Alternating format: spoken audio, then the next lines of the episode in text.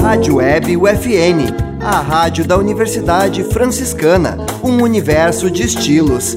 Acesse www.universidadefranciscana.edu.br.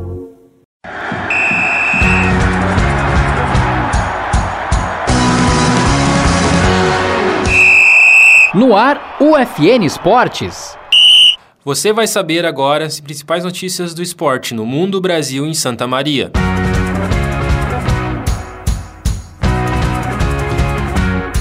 Charles Leclerc vence com autoridade no Grande Prêmio da Austrália. Laura Pigossi é vice-campeã do WTA de Bogotá de tênis. Grêmio fica no empate com a Ponte Preta pela Série B. Inter estreia no Brasileirão com derrota para o Atlético Mineiro. Inter de Santa Maria e São Gabriel empatam sem gols na estreia da divisão de acesso. Este é o programa UFN Esportes. Produção e apresentação do acadêmico de jornalismo Matheus Andrade. No retorno do GP da Austrália da Fórmula 1, Charles Leclerc venceu na madrugada deste domingo, dia 10, sua segunda vitória do ano. O monegasco largou na pole position.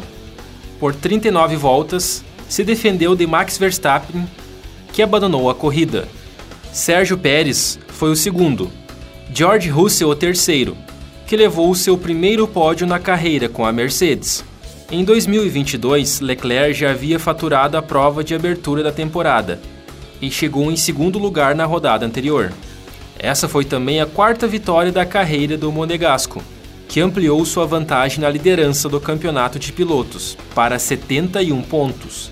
Enquanto a Ferrari se mantém na ponta do campeonato de construtores, a Mercedes conseguiu defender sua vice-liderança, que aumentou a vantagem sobre a RBR de 1 para 10 pontos. Na tarde de domingo, dia 10, Laura Pigossi perdeu a final do WTA 250 de Bogotá, na Colômbia, para a alemã Tirana Maria. A brasileira foi bronze nas Olimpíadas de Tóquio, nas duplas, ao lado de Luísa Stefani. A última vez que o Brasil chegou em uma final do WTA Bogotá foi em 2015, com Teliana Pereira. Na ocasião, ela ficou campeã.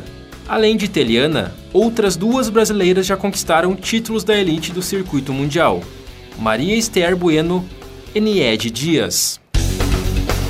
O Grêmio visitou a Ponte Preta no sábado, dia 9, pela primeira rodada da Série B e empatou sem gols. A equipe gremista dominou a partida, mas pecou nas finalizações. O volante Lucas Silva, inclusive, desperdiçou um pênalti. Com o empate, as equipes somaram o primeiro ponto na competição nacional. O Grêmio dominou a primeira etapa e teve pelo menos quatro boas oportunidades para marcar. No segundo tempo, a pressão gremista continuou. Aos 13 minutos, Campaz arriscou de fora da área para a defesa parcial do goleiro Kaique. No rebote, dentro da área, Bitelo mandou para fora a melhor oportunidade da etapa final. Na próxima rodada, o Grêmio recebe a Chapecoense na sexta-feira, dia 15, 7 da noite, na Arena, em Porto Alegre. Na estreia do Brasileirão da Série A, o Inter perdeu para o atual campeão Atlético Mineiro por 2 a 0, no domingo, dia 10, em Belo Horizonte. Medina foi ao Mineirão com o time mais parecido possível, com o do Grenal na Arena, quando venceu por 1 a 0. O meio da semana vai ser de disputas internacional das equipes. Na quarta, dia 13, o Atlético tem clássico com o América Mineiro pela Libertadores, às 9 horas da noite, no Mineirão. Já na quinta, dia 14, o Inter recebe o Guairena, do Paraguai, às 9h30 da noite no Beira Rio, pela Copa Sul-Americana. No Campeonato Brasileiro, as equipes entram em campo no próximo domingo, às 6 da tarde. O Colorado recebe o Fortaleza, já o Galo visita o Atlético Paranaense. Terminou empatado sem gols o clássico regional da primeira rodada da divisão de acesso. São Gabriel e Inter de Santa Maria pouco criaram durante a partida, disputada na tarde deste sábado, no estádio Silvio de Faria Correia, em São Gabriel. Cada equipe soma um ponto na divisão de acesso. A grande chance do Alvirrubro, no primeiro tempo, foi aos 41 minutos. Da entrada da área, Thiago Costa bateu de primeira uma sobra de bola da defesa do São Gabriel. O chute forçou a principal defesa do primeiro tempo do goleiro Éder.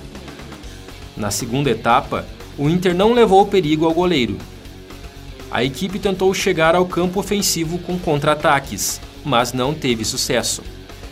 O próximo compromisso do Inter de Santa Maria vai ser na cidade, contra o Pelotas, no próximo sábado, dia 16. O São Gabriel encara o Santa Cruz, fora de casa no domingo, dia 17. Este foi o programa UFN Esportes. Na central técnica, Clenilson Oliveira e Alan Carrion, com a supervisão do professor e jornalista Bebeto Badic. O programa vai ao ar todas as segundas-feiras, 9 da noite, e sextas-feiras, às 5 da tarde. Obrigado pela audiência. Tchau!